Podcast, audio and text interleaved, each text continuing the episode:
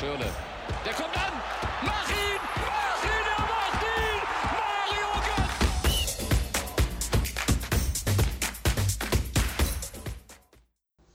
Moin, was geht? Hallo und herzlich willkommen zurück bei DFP, dem deutschen Fußball-Podcast. Wie lange ist es jetzt her, Tim und Nick, bevor ich euch begrüße? Ich glaube, fast zwei Wochen haben wir jetzt keine Folge mehr gebracht. Und heute ist dann doch, ja, mal wieder eine krasse Nachricht durch die deutschen Medien gegangen, wahrscheinlich auch ein bisschen internationaler. Und da haben wir uns das einfach nochmal gedacht, nehmen wir uns das zum Anlass, sprechen wir über den FC Schalke 04, unter anderem natürlich, denn es geht auch um den Bundesligaspieltag, der jetzt wieder ansteht, der letzte dieses Jahr. Und ja, ich möchte euch erstmal begrüßen. Hallo Tim, was geht? Einen wunderschönen guten Tag. Äh, hallo Moritz, hallo Nick. Ähm, ja, war, war doch ein interessanter Tag, oder nicht? Ja, ich würde einfach mal sagen, erstmal natürlich auch Hallo Nick. Und die als Schalker, ähm, fasst doch erstmal kurz zusammen. Was ist heute überhaupt passiert? Ja, was ist heute überhaupt passiert? Manuel Baum wurde kurzfristigerweise von Schalke 04 gefeuert und entlassen, ähm, nachdem intern, internen Quellen zufolge ähm, ein Sieben-Punkte-Plan der letzten Spielen äh, aufgestellt worden ist von Manuel Baum, der anscheinend ja nicht erfüllt werden konnte, weshalb Jochen Schneider die Initiative ergriffen hat und gesagt hat, Manuel Baum, nimm deine Ko Koffer wieder und äh, ja, fahr dahin zurück, wo du hergekommen bist. Und ähm, viele, auch wenn es jetzt nicht so nett klingt, aber ich denke mal, so wird es Manuel Baum ergangen sein. Und ähm, ja, viele haben äh, darüber nachgedacht, wer könnte es wer könnte sein, wer wird jetzt die Initiative auf Schalke ergreifen, wer wird die nächsten Spiele übernehmen. Der Jahrhunderttrainer Hüb Stevens ähm, wird die Schalker für die, das restliche Jahr noch das eine Spiel jetzt gegen Bielefeld übernehmen und äh, mal schauen, was danach so auf der Schalker Welt los ist. Ähm, ich gebe mal die Rolle ab an einen Neutralzuschauer, der ja Bayern-Fan ist. Kann er sich ruhig wahrscheinlich outen, wissen da wahrscheinlich schon alle. Und ähm, ja, wie hast du die ganze Situation aufgenommen? Ja, es wirkt alles so ein bisschen wie HSV 2.0, nur noch schlimmer, weil noch weniger Punkte als Hamburg zu ihren schlechtesten Zeiten. Äh, also, dass du jetzt schon wieder den Trainer entlässt, nachdem er klar irgendwie zehn Spiele, kein Sieg. Aber also, jetzt mal ganz ehrlich, es, es kann nicht mehr am Tra also es kann nicht am Trainer liegen. Diese Mannschaft ist einfach komplett, ja, äh, der Kader ist komplett verplant worden jemand, der sich Kaderplaner nennt, äh, ist also Reschke absolute Schande, äh, dass hier Jochen Schneider sich jetzt hier irgendwie den Arsch retten will, indem er dann wieder äh, Hüb Stevens und Mike Büskens zurückholt. Sag mal, also das ist das Letzte, was Schalke jetzt braucht. Leute mit Stallgeruch. Das hat Schalke nichts gebracht in den letzten Jahren. Man hatte mit Wagner quasi auch einen dieser Eurofighter. Jetzt hat man den nächsten. Also es ist doch, es ergibt keinen Sinn. Und ähm, es gab mal diese ominöse 40-Punkte-Marke, um sicher den Klassenhalt zu erreichen. Um diese zu erreichen, müsste Schalke zwölf der verbleibenden 20 Spiele gewinnen. Bei aller Liebe, das wird nicht passieren. Also von daher, ich glaube, es ist, glaube ich, gar keine Bold Prediction mehr, dass äh, Schalke nicht nur bis zum Ende unten drin bleibt, sondern sehr, sehr, sehr wahrscheinlich auch absteigt, weil ich sehe nicht, dass Hüb Stevens jetzt in diesem einen Bundesligaspiel und in dem Pokalspiel gegen Ulm irgendwas groß verändern wird.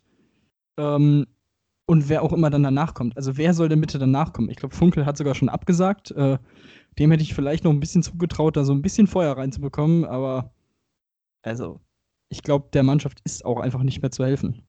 Moritz. Ja, ja du sprichst gerne. ja an, also ein anderer Kandidat war noch Thorsten Fink. Ähm, das sind jetzt halt auch nicht also die. Wirklich. Ja, das sind jetzt halt auch nicht die äh, Lösungen auf dem Markt, wo du sagen würdest, okay, die, äh, ja, die sind besser als Manuel Baum. Das ist aber auch einfach, sag ich mal, der größte Fehler von Schneider gewesen. Man kann Manuel Baum einfach keine Schuld geben, wie du auch schon gesagt hast.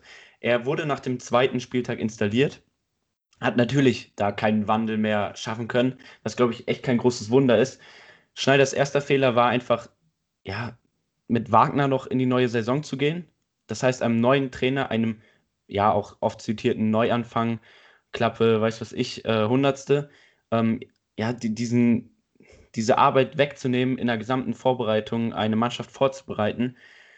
Schneider ist auch den Weg gegangen, ähm, mit Baum dann auch Spieler zu reaktivieren, vielleicht auch aus der Not, weil man keine Transfers tätigen konnte, die keinen Bock auf Schalke haben. Das ist für mich der zweite große Fehler gewesen. Dann hat man mit Rechtke einen Mann geholt, der in Stuttgart nachweislich auch äh, im Endeffekt rausgeflogen ist, weil er für Probleme gesorgt hat. Ähm, dass man den dann auch installiert, das kann ich nicht verstehen. Es ist dann darin geendet, dass er auch gehen musste, weil er hinter, seinem, äh, hinter dem Rücken von Schneider versucht hat, Mascarell zu transferieren. Das sind alles so Sachen, das ist typisch Schalke. Das liegt nicht nur an Schneider oder an jeglichen Protagonisten, die da aktuell am Wert sind, äh, am Werk sind. Das liegt natürlich in den Jahren davor, also Christian Heidels Transfers, ähm, die bis heute nicht gefruchtet haben. Ich glaube, das war äh, die Transferphase, wo Schalke, glaube ich, am meisten Geld ausgegeben hat.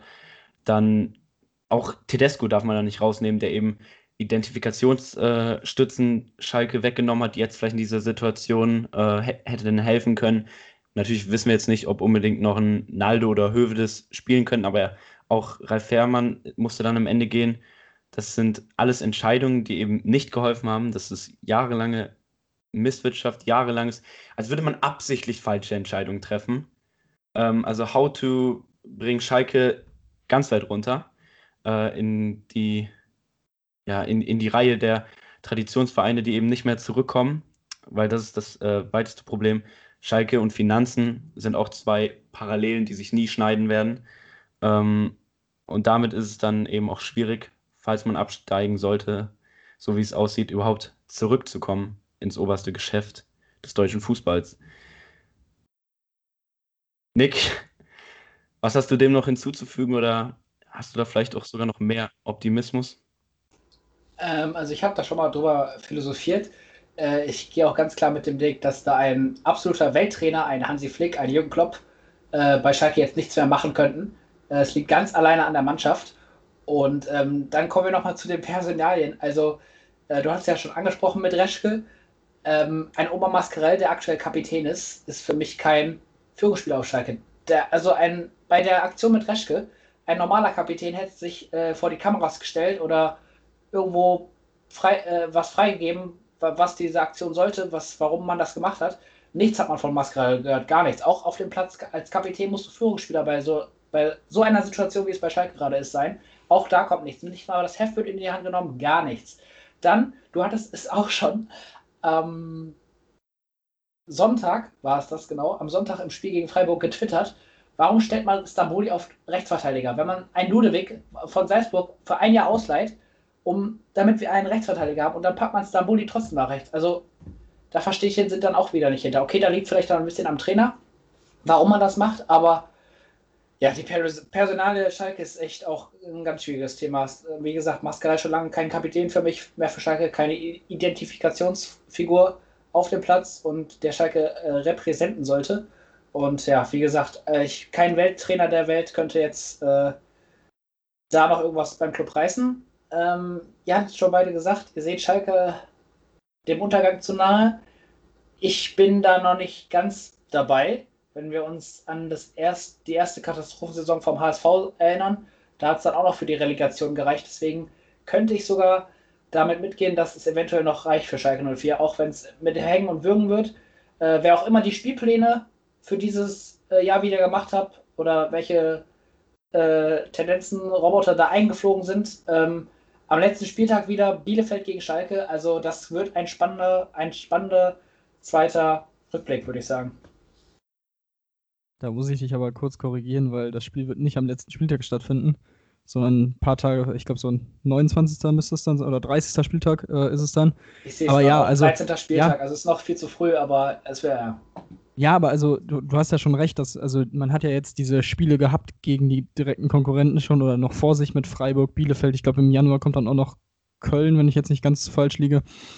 Ähm, also am letzten Spieltag, ich, am 34. dann ja, äh, auswärts genau. gegen in Köln. Ah, perfekt. Ja, also ich, ich bin ganz ehrlich, also so wie die Mannschaft auftritt, weißt du, bei Bielefeld, die haben vielleicht nicht die Qualität, aber die kämpfen. Die kämpfen in jedem Spiel um ihr Leben. Die haben schon richtige Topleistungen abgeliefert, gegen Leverkusen fast einen Punkt geholt. Mit ein bisschen mehr Glück wäre da was drin gewesen.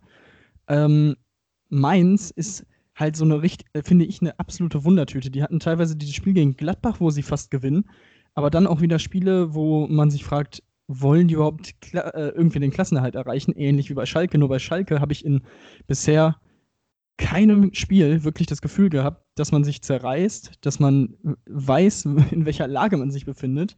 Vielleicht gegen Augsburg, aber auch da ist dann wahrscheinlich so beim letzten, der letzte Funken auch äh, erloschen, weil man eben kurz vor Schluss dieses Tor noch bekommt und ich weiß, ich will auch gar nicht wissen, was passiert, wenn sie wirklich diesen Tasmania-Rekord brechen. Ich glaube, dann geht da noch mal mehr im Kopf äh, vor sich. Also, also es ist und wie gesagt, ich, ich habe es vorhin äh, schon mal kurz angeschnitten.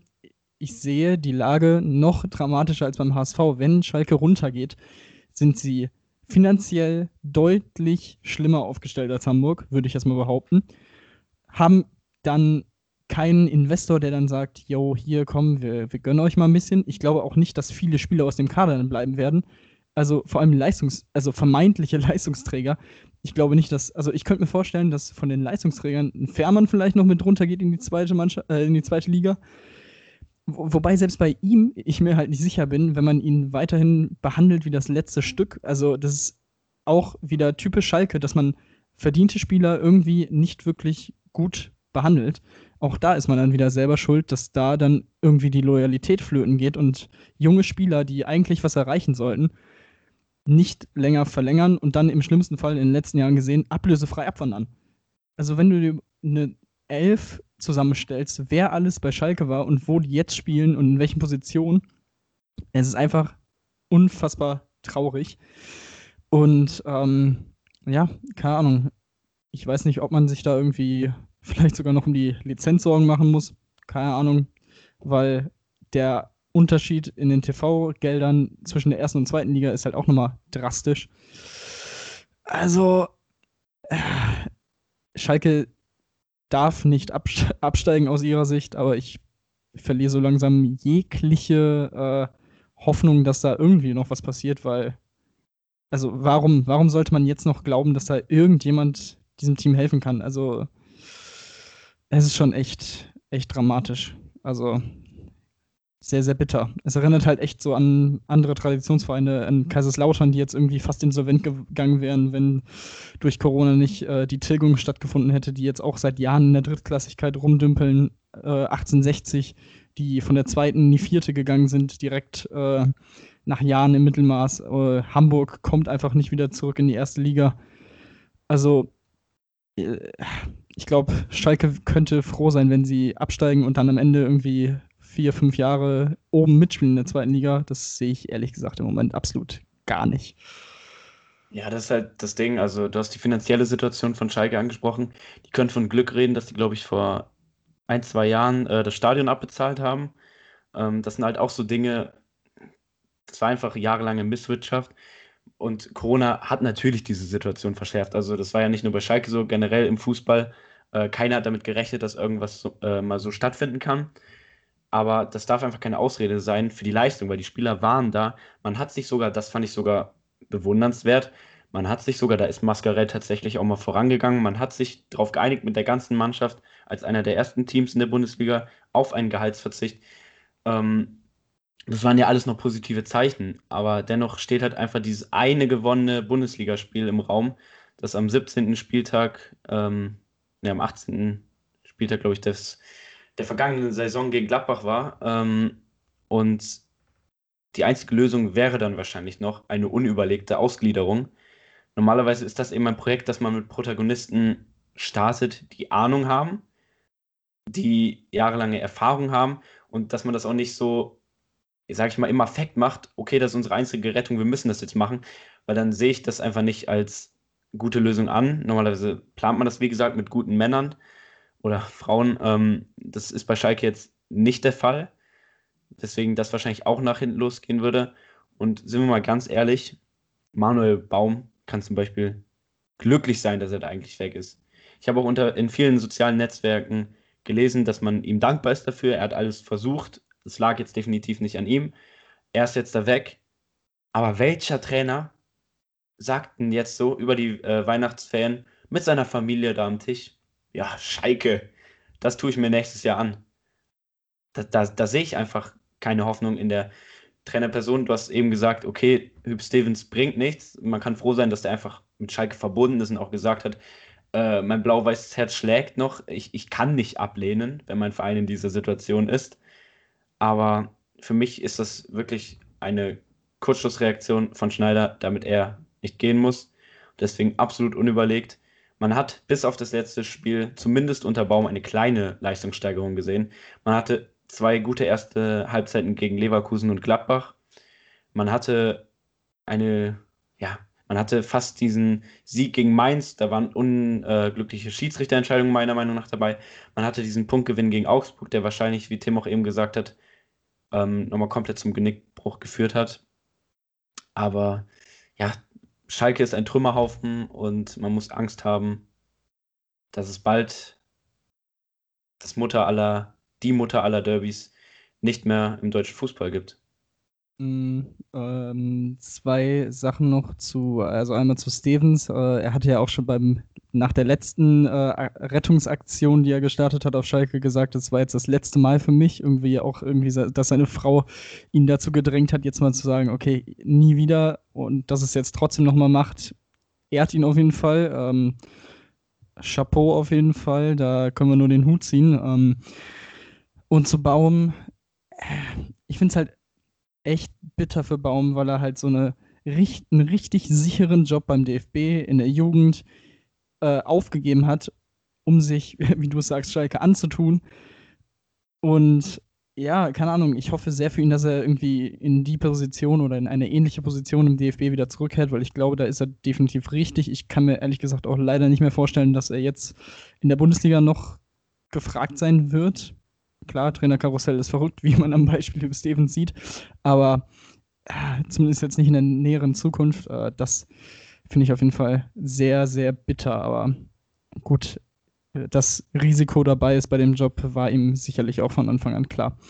Ich glaube, das hat er auch sogar so, so in der Art auch äh, immer mal wieder durchblicken lassen. Aber gut, ähm, um das Thema Schalke abzuschließen, gucken wir doch direkt mal auf das Spiel am Samstag 15.30 Uhr gegen Bielefeld. Beide trennen drei Punkte. Das heißt, es ist für Bielefeld ein Sechs-Punkte-Spiel, denn wenn sie gewinnen, sind sie sechs Punkte vor Schalke. Äh, Schalke mit einem Sieg die Chance, bei einer gleichzeitigen Mainzer Niederlage auf Platz 17 vorzurücken und punktgleich mit Bielefeld zu sein. Es wäre, also Schalke muss gewinnen. Äh, alles andere, also Bielefeld kann sich noch eher eine Niederlage erlauben, deutlich eher als Schalke. Ich glaube, Bielefeld auswärts auf Schalke wäre auch mit einem Unentschieden sehr zufrieden. Aber ja, Schalke muss gewinnen. Ich sehe es nicht. Ich habe auch auf Bielefeld getippt. Ich glaube, das wird auch kein wirklich schönes Fußballspiel.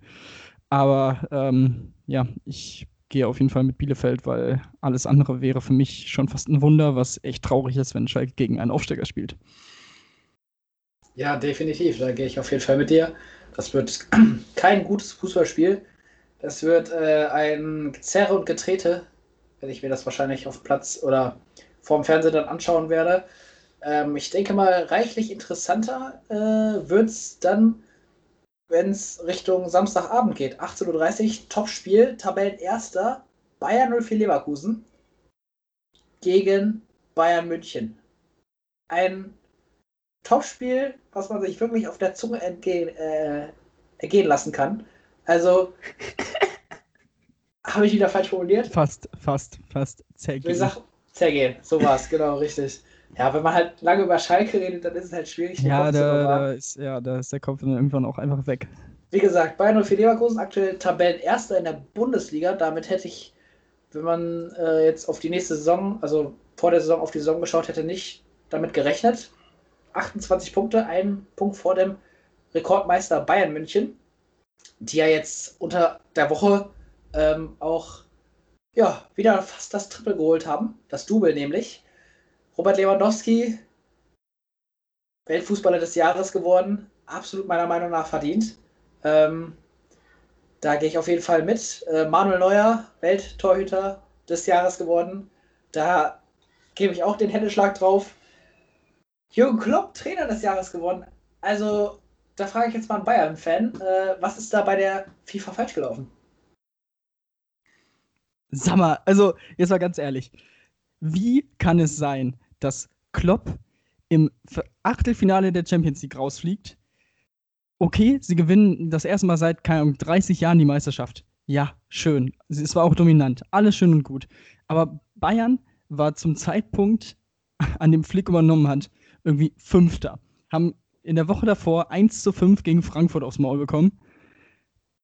Und innerhalb von wenigen Monaten holt er das Triple. Er holt beide Supercups, die eigentlich keinen interessieren, aber am Ende hieß es dann ja Quadrupelsieger, was den Begriff kannte ich vorher noch nicht. Danke auf jeden Fall an die Sportmedien dafür.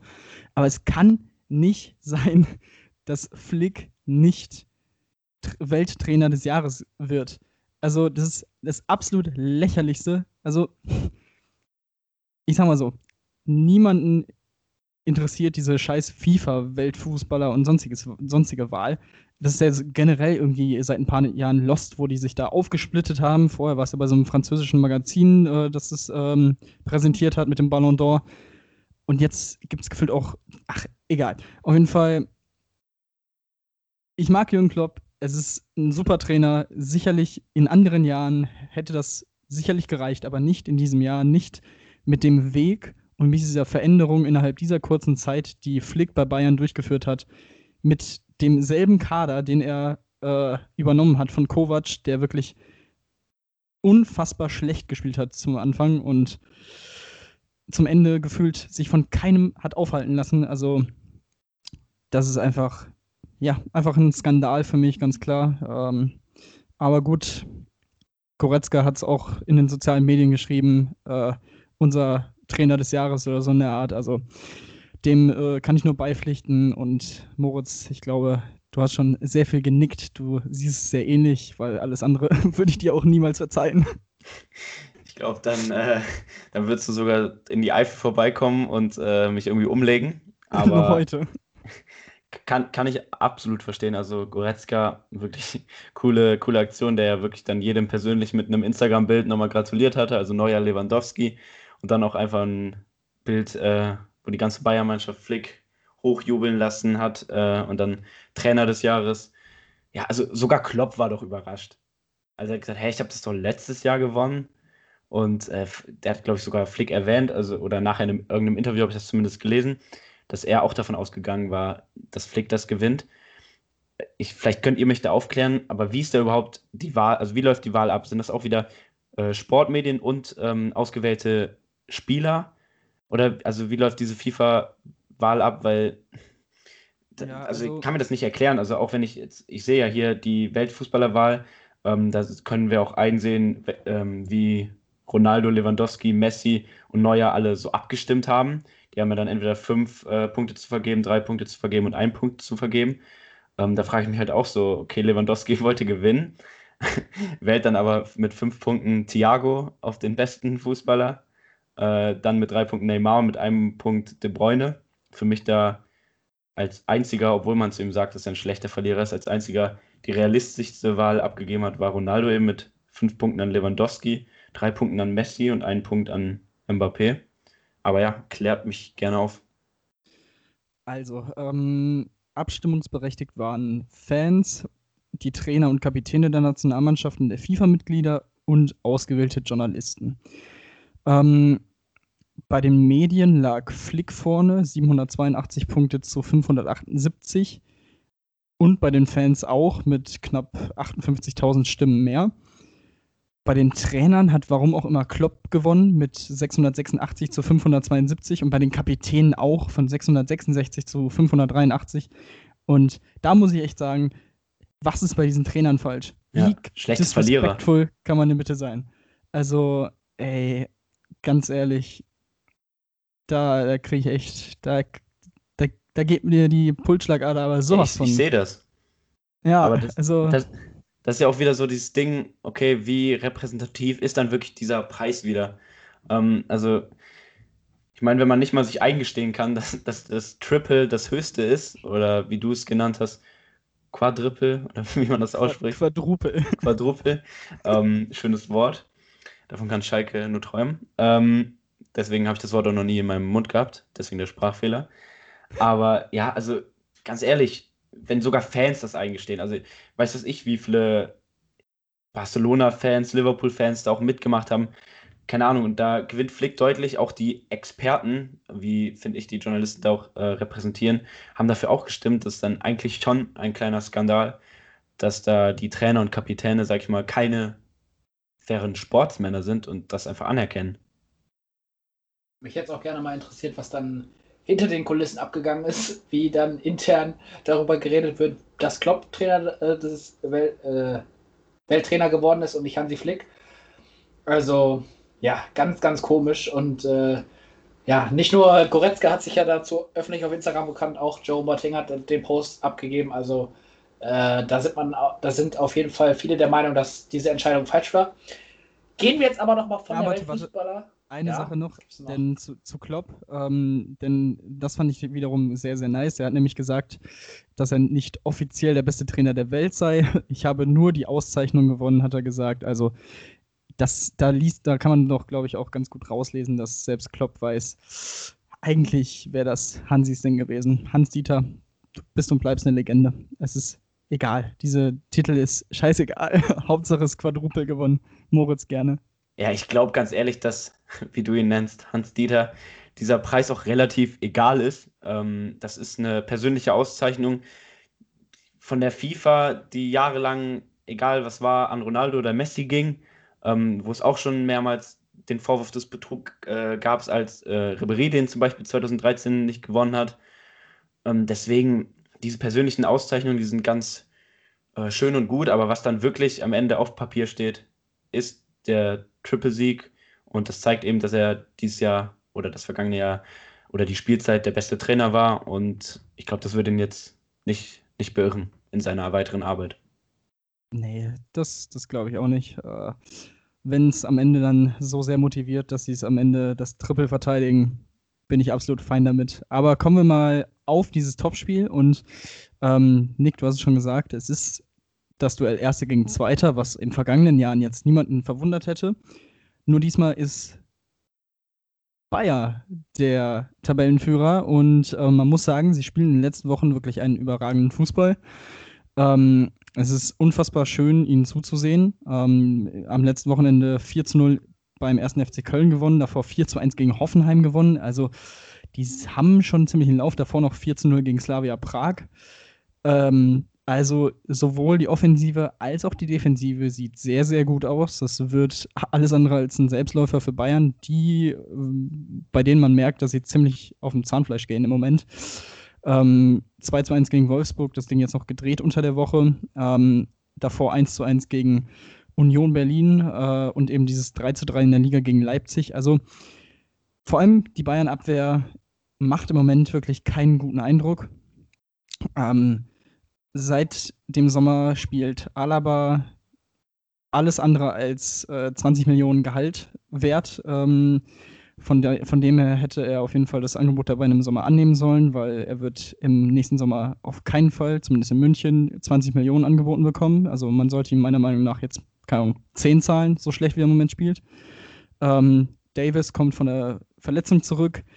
Hernandez ist auch im Moment so ein bisschen, ah, hier und da immer mal wieder kleine Wehwehchen. Das bringt ihn natürlich auch raus. Pavard spielt auch, ne? naja, muss man jetzt auch nicht drüber reden. Also sie konnten in den letzten Spielen tatsächlich sehr froh darüber sein, dass Neuer hinten drin stand und den ein paar Mal ordentlich den Arsch gerettet hat. Ähm, aber so viel von meinem Monolog zu, über diese Bayern-Abwehr, die mich in den letzten Wochen sehr, sehr aufgeregt hat. Nick, du setzt schon an. Ich, ich wollte gerade fragen, was macht denn der Koko noch vor dem Mittelfeld?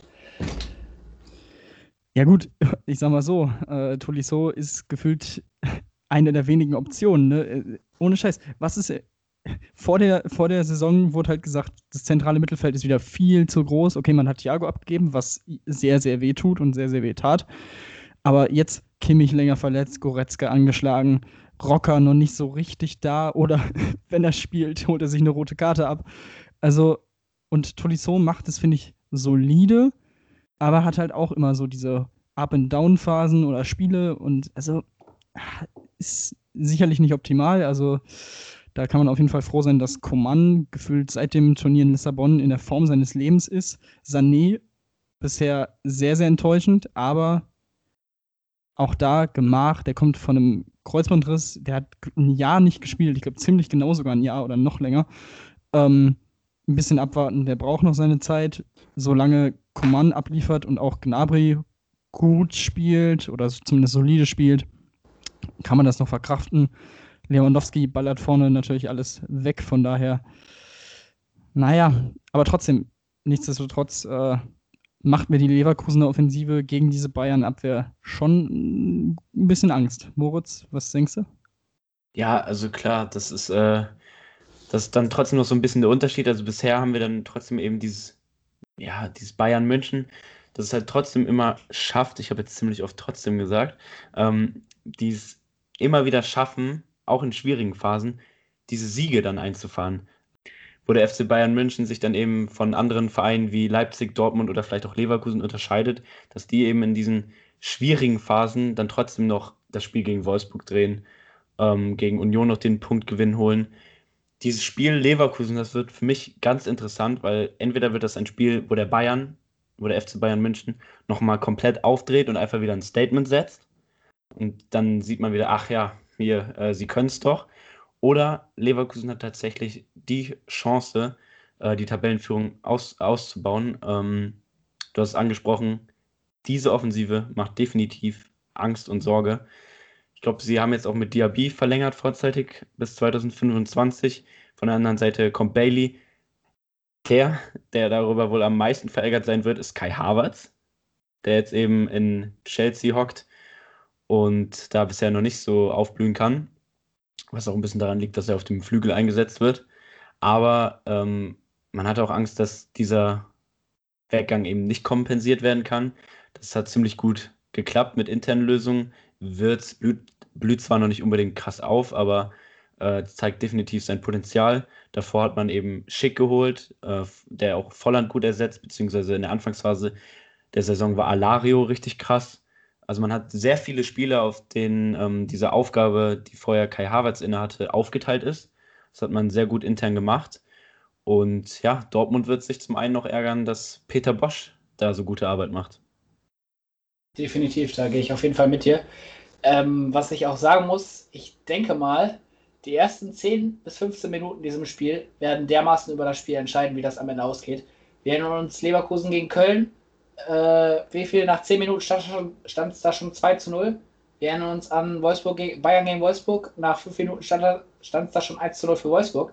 Also der Leverkusener Angriff aktuell äh, sehr, äh, in den, sehr bemüht, in den frühen Minuten Tore zu schießen, was dann auch am Ende funktioniert. Und die Bayern-Abwehr steht da meistens noch nicht mehr auf dem Platz. Also entweder setzt Leverkusen eine Duftmarke und äh, geht da eventuell mit 1, sogar, wer weiß, sogar 2-0 in Führung und äh, die Bayern müssen den Treffer dann wieder ausbaden so wie es in Union zum Beispiel nicht geklappt hat, wo sie dann das frühe Gegentor kassiert haben und es am Ende nicht für einen Sieg gereicht hat. Und ähm, ja, von angriffslustigen Bayern 04 Leverkusen gibt es noch ein anderes Spiel, was hochinteressant ist. Und zwar das Spiel Wolfs am Sonntag Wolfsburg gegen Stuttgart, wo ja auch zwei Mannschaften, die in ihrer Leistung unterschiedlicher denn je sind. Ein VfL Wolfsburg, der unter den Top 5 aktuell steht und guten Fußball zeigt. Ähm, gegen die Bayern hätte aus meiner Sicht ein Punkt drin sein müssen. Und du hast einen VfB Stuttgart, der absolut, wie Tim es eben so schön gesagt hat, eine Wundertüte äh, ist. Ähm, aus meiner Sicht ähm, spielen superklasse Fußball mit absolut jungen Jungs, die noch nicht Bundesliga, viel Bundesliga-Erfahrung haben und äh, da eine tolle Saison hinleisten. Am meisten hat mich auch überrascht, dass sie am Ende noch das 2 zu 2 äh, Endergebnis im Spiel gegen Union Berlin erreicht haben, wo es lange Zeit 0 zu 2 für Union Berlin stand. Also da auch mein Hut ab, Chapeau.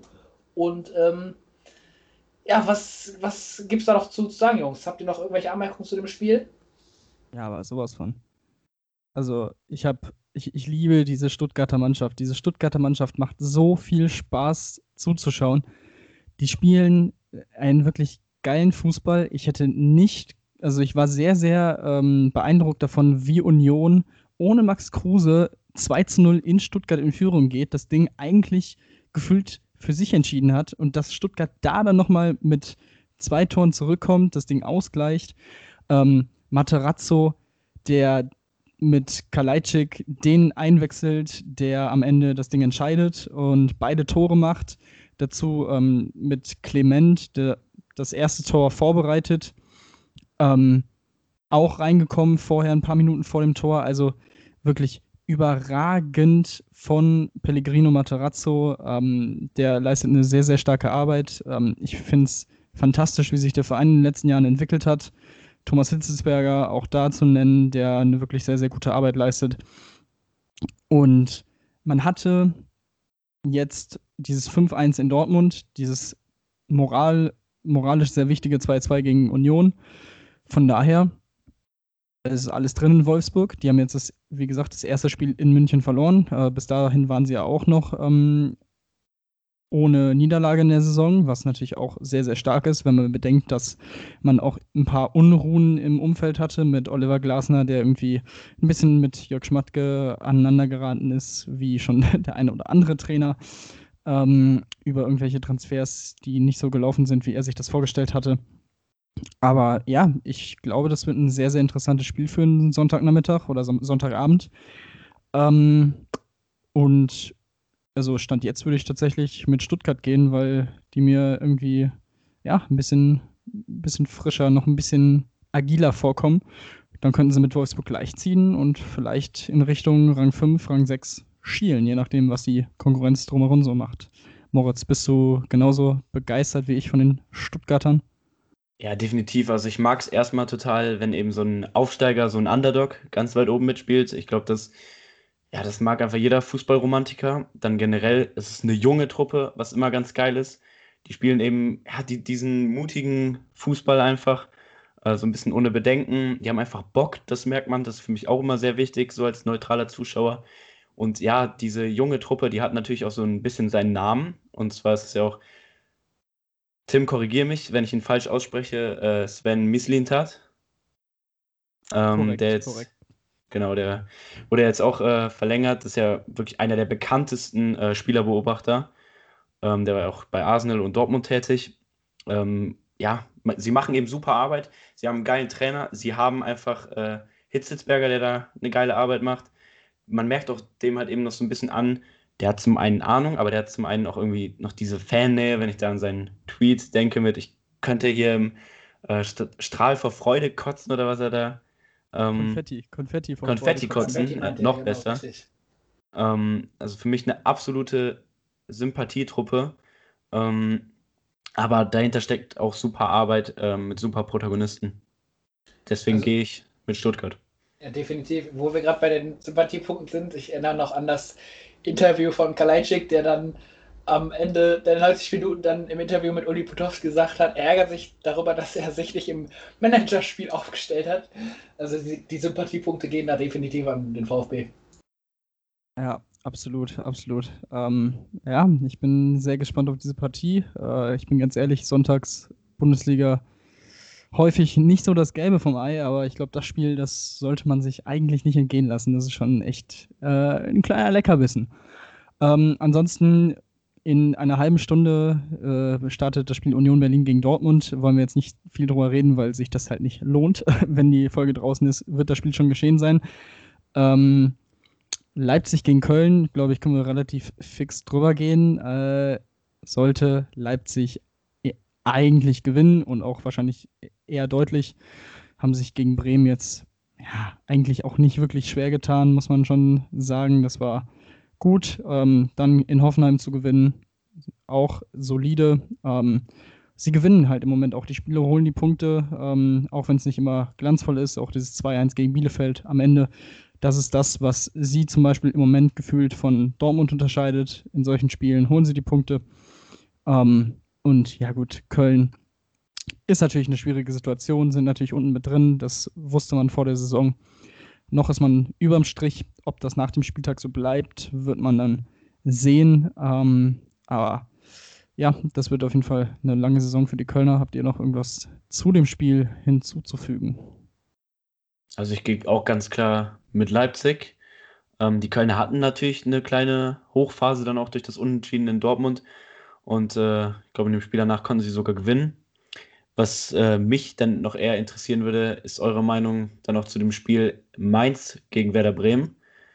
Da sehen wir nämlich dann eben den 17. gegen den 14. Ähm, Köln ja eben 15. Also diesen Spieltag spielt sich auch eben viel im Keller ab. Wir haben äh, den 14. gegen den 17., den 18. gegen den 16.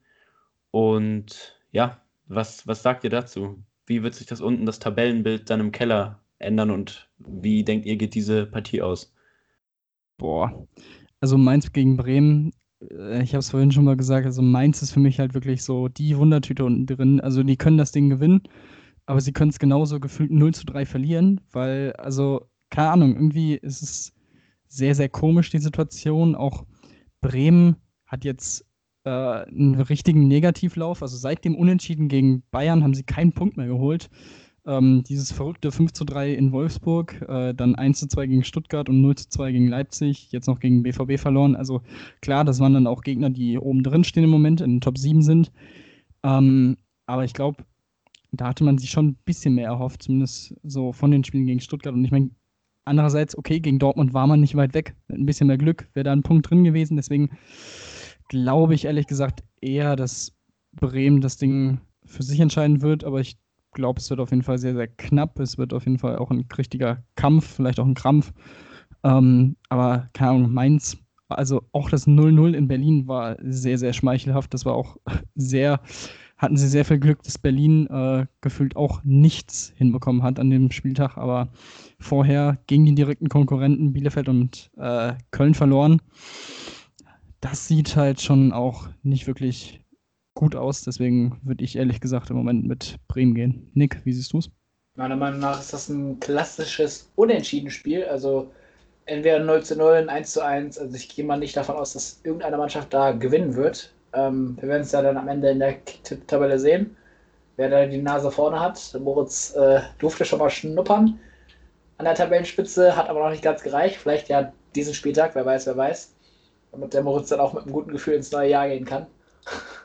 Und ähm, ja, wir werden es dann sehen, wie es ausgeht. Unter anderem spielen dann noch der FC Augsburg gegen Eintracht Frankfurt am Samstag um 15.30 Uhr. Borussia Mönchengladbach empfängt die TSG 1899 Hoffenheim. Und äh, das war der 13. Spieltag der Bundesliga. Ja, ein, Sp ein, Spiel dürfen wir aber nicht unter, unterschlagen. Das zweite Sonntagsspiel, das frühe Freiburg gegen Hertha, hatten wir, glaube ich, auch noch nicht genannt. Ähm, ja, auch da für Freiburg natürlich ein sehr, sehr wichtiger Sieg gewesen gegen Schalke. Jetzt konnten sie sich da unten wirklich mal befreien, sind jetzt Elfter, sogar vor Berlin. Da sieht die Welt im Breisgau, glaube ich, auch schon wieder deutlich anders aus. Sieben Punkte auf Platz 16.